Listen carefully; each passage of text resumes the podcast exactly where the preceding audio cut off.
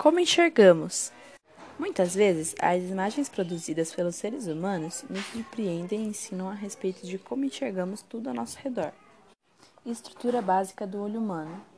A esclera é a camada mais externa e opaca. Ela protege os olhos e determina o formato deles. É popularmente conhecida como a parte branca dos olhos. A coroide é a camada intermediária. É rica em vasos sanguíneos e nutre o globo ocular. Retina é a camada mais interna.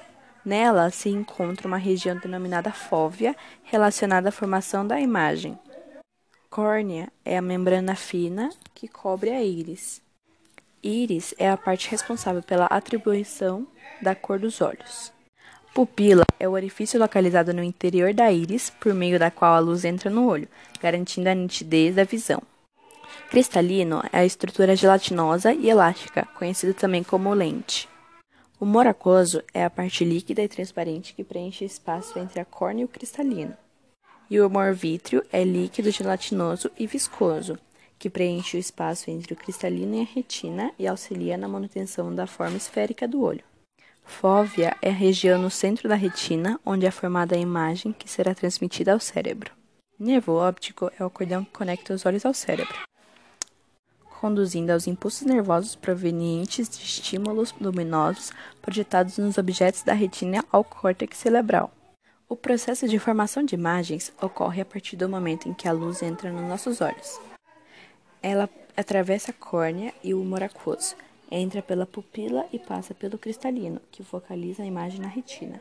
Depois de transpor o cristalino, ela passa pelo humor vítreo e incide na retina. Ao atingir a retina, a luz estimula as células fotorreceptoras, fazendo com que a imagem seja projetada de cabeça para baixo. O estímulo é convertido em impulso nervoso e encaminhado ao cérebro por meio do nervo óptico. Porque algumas pessoas não enxergam bem, é muito comum encontrarmos pessoas que enfrentam problemas referentes à visão. Um grande número de indivíduos tem dificuldade para focalizar a imagem na retina, em consequência disso, não enxergam com nitidez, pois a imagem formada não condiz com a realidade. Essa limitação é corrigida mediante o uso de óculos ou lentes de contato, que proporcionam a adequação das imagens. Em geral, os problemas mais frequentes da focalização requerem o uso de lentes divergentes, também denominadas côncavas, também conhecidas como convexas.